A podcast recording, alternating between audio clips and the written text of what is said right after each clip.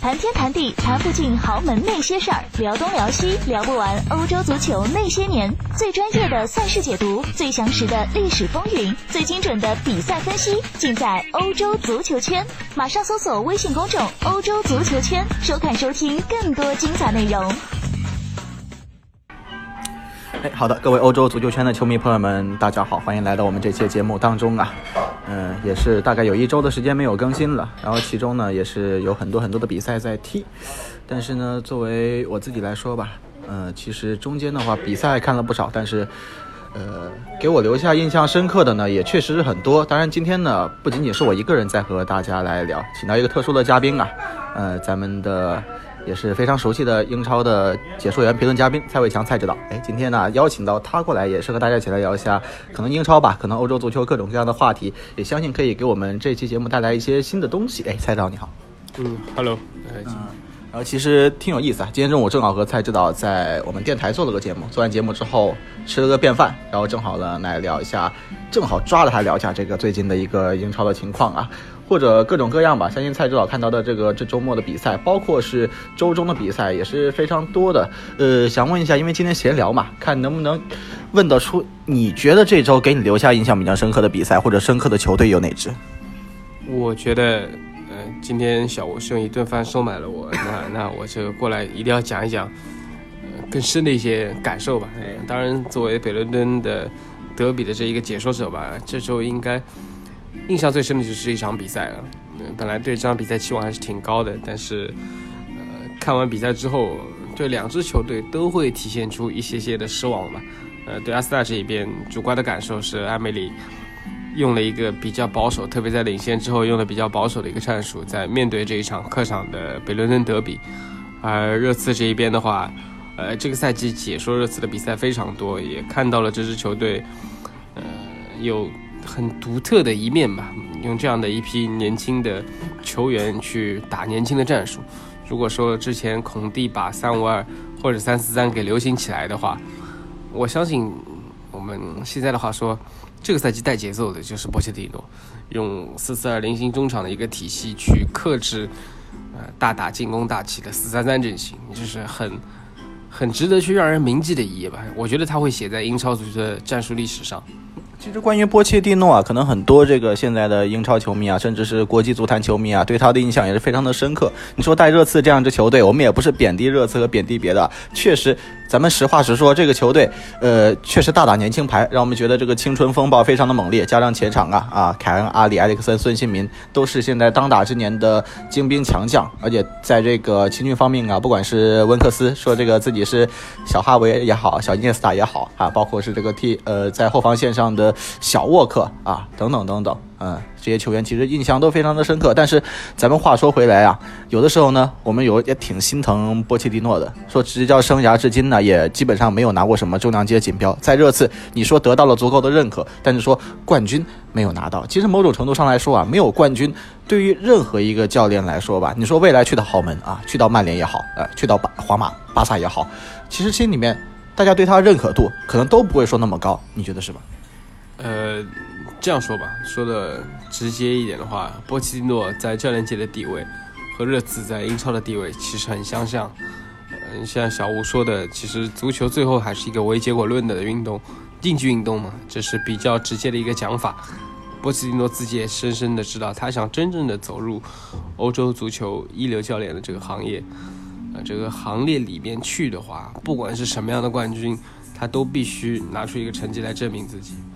但是其实没有冠军，确实对于波切蒂诺来说吧，可能自己一开始从这个赛季之初啊，说这个教呃这个高层。虽然说没有引援，但是他们最好的引援就是留下了全世界最好的教练。这他自己可能对自己的一个，一方面给高层的开脱，一方面也是给自己的一个心理暗示和鼓励。但是随着这个赛程逐渐的深入啊，我们也发现打到英超的从下半段开始啊，其实热刺在战线上面是或多或少也是受到一些影响，或者说我们可以归结为凯恩的受伤、阿里的受伤，也可以归结说球队一个后劲的冲击不足，导致波切蒂诺现在的话，他的合同虽然是到二零二一年才到期，但是呢，其实对他来说，如果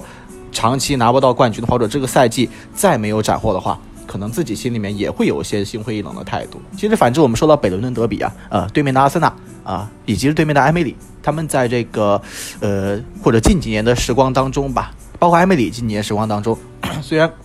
可能说在大巴黎时期啊没有受到太多的认可，也遭遇过一个欧冠的惨案吧，但是他的执教生涯是有冠军的。阿森纳在近些年虽然说联赛拿不到，但是足总杯。也是能够拿了两次，终结了这个多年无冠的情况。我们说热刺上一次冠军啊是零七零八赛季在联赛杯上战胜切尔西夺得了冠军，此后再也没有冠军。现在基本上也是十几年无冠了。我们说阿森纳这个十年无冠已经被打破了，现在其实是阿森纳可以去嘲笑热刺的时候。那么对于这边来说的话，阿森纳呃蔡指导自己本身也是阿森纳的一个拥趸啊，或者说支持者。呃，看到阿森纳的近况，可能大家会关注到贡多齐的表现。就他的话，你会如何来做一个评价呢？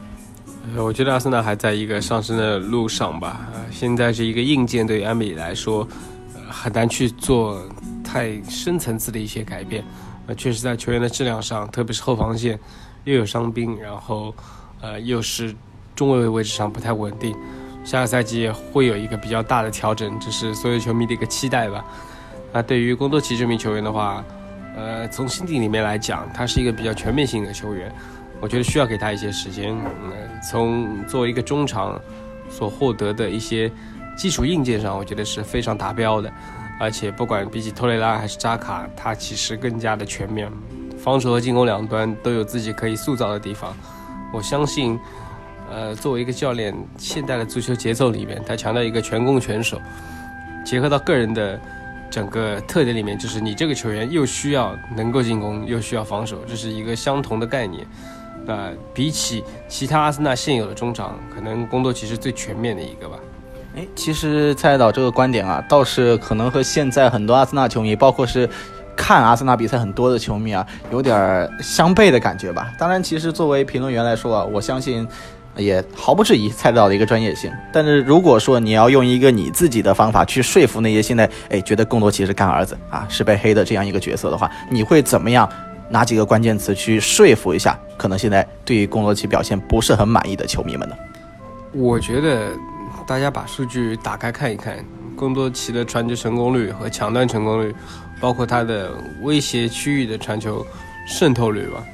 呃，应该是不亚于任何阿森纳的中场的。他作为这一个 B to B 这样一个位置的球员，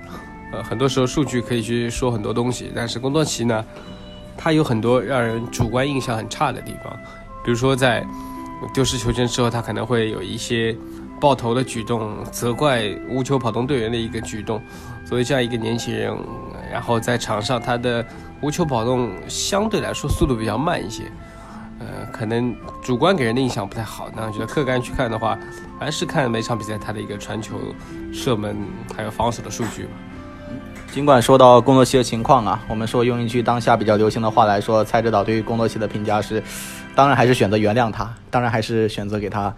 再一次更多的机会，但是呢，其实我们说完这个贡多齐这边啊，很多人会把贡多齐和另外一个球队的一个中场核心来做一个类比，那就是切尔西的若日尼奥。呃，关于若日尼奥这个话题啊，相信和这个贡多奇一样啊，大家也是很多在诟病他，觉得他呃好像在切尔西这边啊，呃。没有，至少到现在为止，没有任何一次的助攻，也没有运动战当中斩获。但是其实啊，我们说这一轮的英超啊，这场西伦敦德比啊，有点意思的是，若日尼奥居然是进球了。呃，这场比赛呢，蔡导也是参与了这个转播当中啊。相信对于若日尼奥这个评价呀，如果说拿他和贡多齐相比，你觉得两个人可以做同样的类比吗？首先，我们必须承认一点，若日尼奥现在在欧洲足坛的一个地位和他体现出来的价值，一定是比贡多齐高很多的。但是。呃，可以想象一下，每个球员他自己的特点和弱点。呃，之所以安贝里用工作期的一个原因，我们再回到刚刚的问题上，可能就因为工作期他没有一个这么明显的短板，嗯，他更像费尔南迪尼奥，而不像若尔尼奥。若尔尼奥在进攻上当然是非常无解的一个球员嘛，他的串联，他的整个跑位，但是在防守上他是比较负面的。呃，不是说他的态度比较负面，只是他在英超的这种节奏下，他对于防守一些漏洞的嗅觉并不是特别的突出，所以经常可以看到他的一场比赛里面展现出来的这种天使性和魔鬼性，就是比较常见的。啊，回到全攻全守这样一个概念里面，在高节奏的足球比赛里面，可能你的弱点就会被无限放大。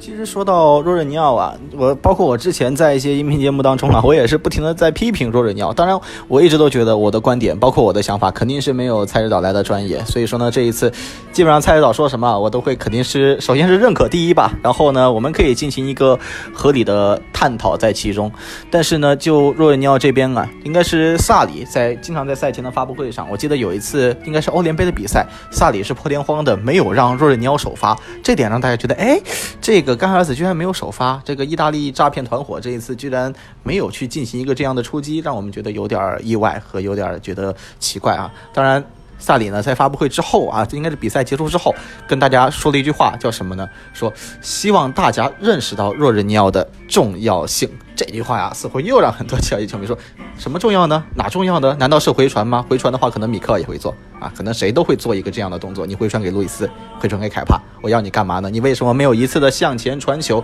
嗯，关于萨里的这一番言论，说希望让大家觉得若日尼奥是重要的，要感受到他的重要性。嗯，蔡指导怎么来看？首先，我不同一点就是你要没有向前传球，在切尔西的中场体系里面，呃，最多的有创造力的。渗透的传球，可能说，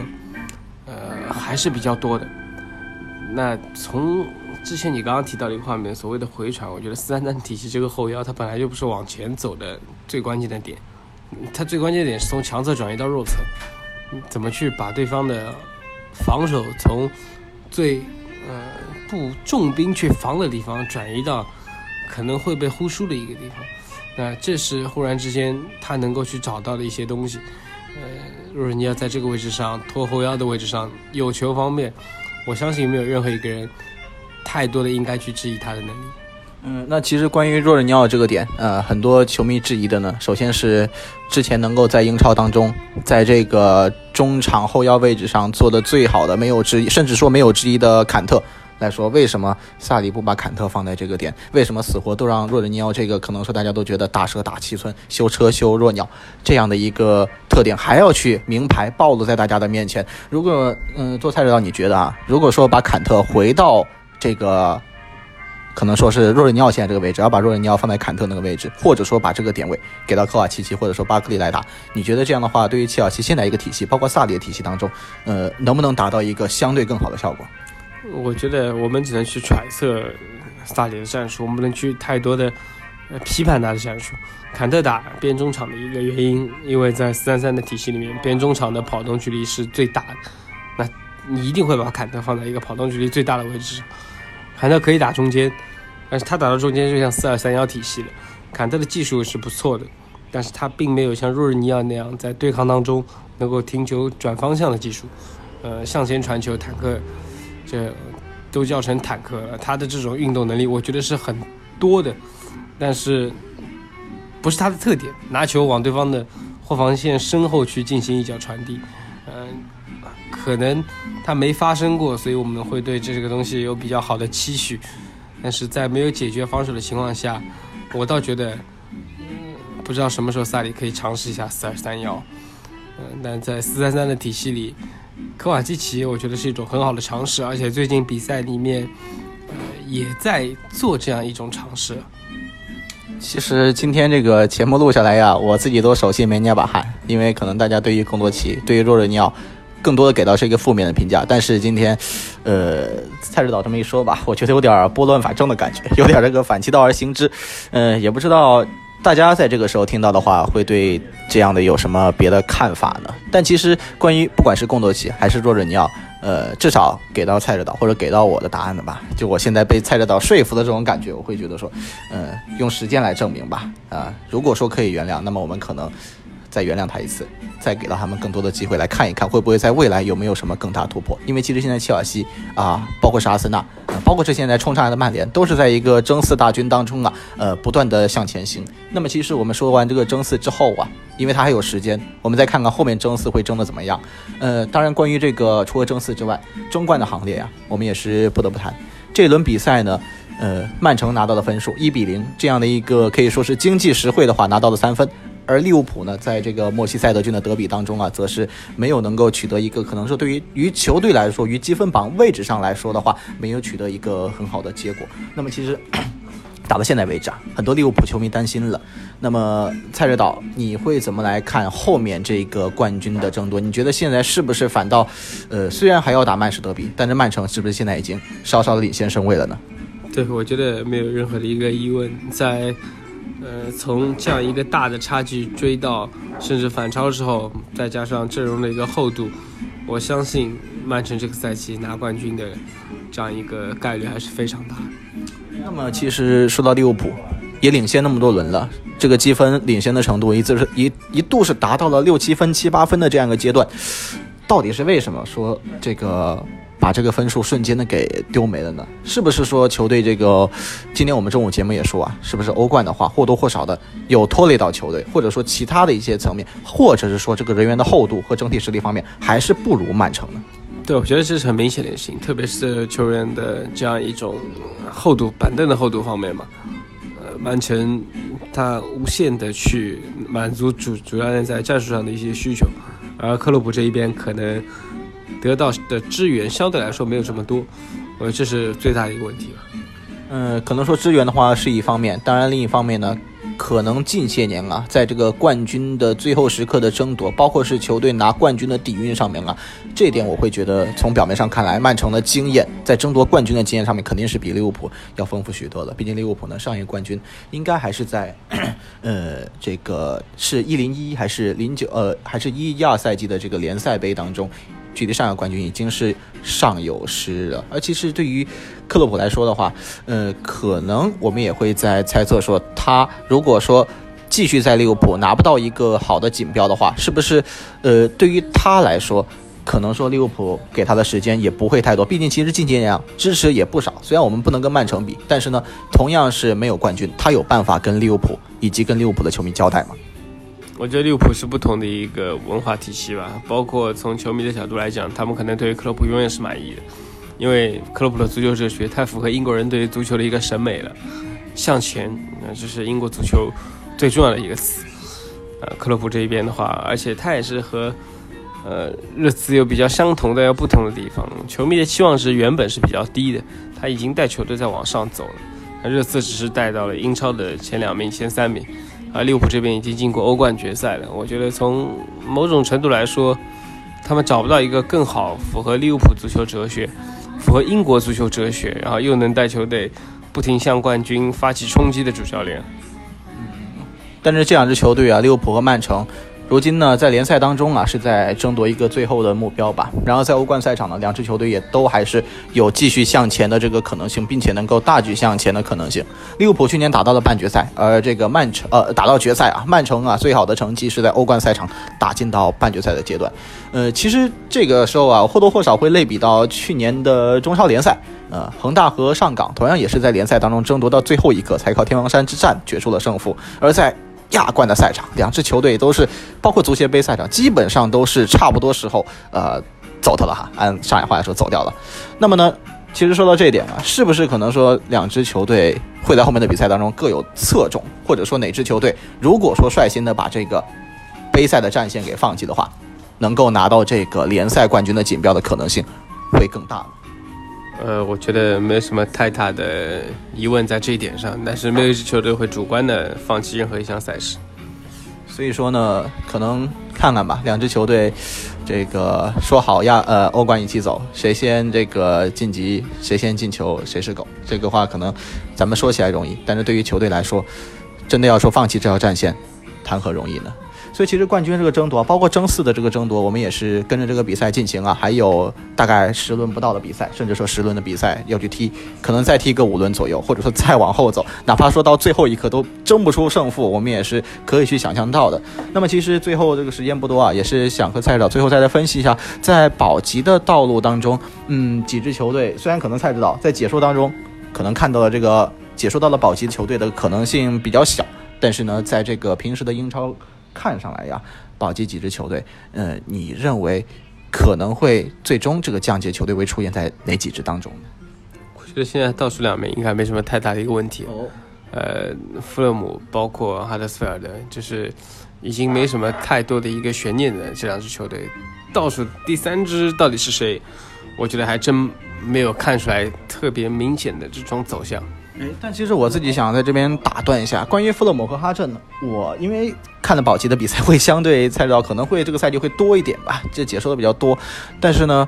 我感觉到的呢，其实这两支球队倒是完全不一样，但现在积分只差了三个积分。我们看到帕多斯菲尔德上个赛季他的保级，我个人认为可能有主教练瓦格纳的这个呃。这个妙笔生花，也或者说有全队的一种集体协作，能够去最终完成一个保级，因为他们还在最后有人是逼平了切尔西，呃，倒数应该这场补赛当中吧，逼平了切尔西，能够去完成保级大业的。那么呢，其实在这个赛季，我们会感觉这个球队作为一个英超的二年级生，他们确实在人员实力方面是相较于其他球队，呃，甚至说相较于富勒姆都有很大很大的差距。那么其实我们说到富勒姆这边，我们说又有一个呃相对来说名牌的教头啊。中间最早约卡诺维奇，之后面的是拉涅利，现在只能上呃帕克，换了三个教练啊，换了三个教练呢，球员其实我会觉得不弱呀，也用大手笔买那么多人啊，相较于哈镇来说，我觉得应该是不能再羡慕了这些球员。但为什么会导致弗勒姆打到这样的一个成绩呢？有那么多好牌，但最后打得稀烂，你觉得他们的牌够好吗？弗勒姆就一句话概括吧，看看他们的后防线，可能觉得这阵容的水平并不是特别高。而作为一支控球率基本上平均场均低于对手的球队来说，后防线才是最重要的吧。这个时候呢，可能在弗勒姆这边啊，我们说进攻就是最好的防守，这句话似乎不太成立。防守呢，可能某种程度上来说，在比赛当中是最重要的。那天的比赛呢，我也听到蔡指导说，你看这个后防线丢了六十多个球，嗯，你怎么去赢得比赛呢？所以说呢，这个问题其实也是贯穿始终吧。相信我之前在这个音频节目当中一度会觉得弗勒姆啊，经过冬季的调整，经过换帅的考证，可能会说在最后的保级当中。去能够去占据一个有利的位置，但现在事实似乎似乎证明出来，我可能犯了一个很大的错误。所以说呢，呃，这节目其实我们暂时也是快要接近尾声了哈，这也是说明啊，英超联赛确实是相当的激烈，也有非常非常多的可看的点。可能你在赛季中期觉得这个球队会打出什么成绩，但最后他就做不到。可能你会觉得，呃，一些球队应该去争夺冠军的，但他们落到了正四的军团，甚至你觉得有些球队可能要打进欧冠区，但他们现在。还排在第六，或者说争冠的话，很多人觉得利物浦哎七八分稳了，但最后曼城还是追了上来。英超就是那么的让我们觉得非常的有意思啊！呃，比赛当中充满了故事，也充满了事故。我们也是期待在后面的比赛当中啊，能够继续的看到一些非常精彩的表现吧。也继续希望能够听到蔡指导在英超联赛当中能够去给出更多精彩的点评。看看下次能不能再用一顿饭的机会把蔡指导骗过来，继续来跟大家来点评一下这个节目。好的，我是吴林轩，我们下一期的节目继续和大家不见不散，再见。嗯，拜拜。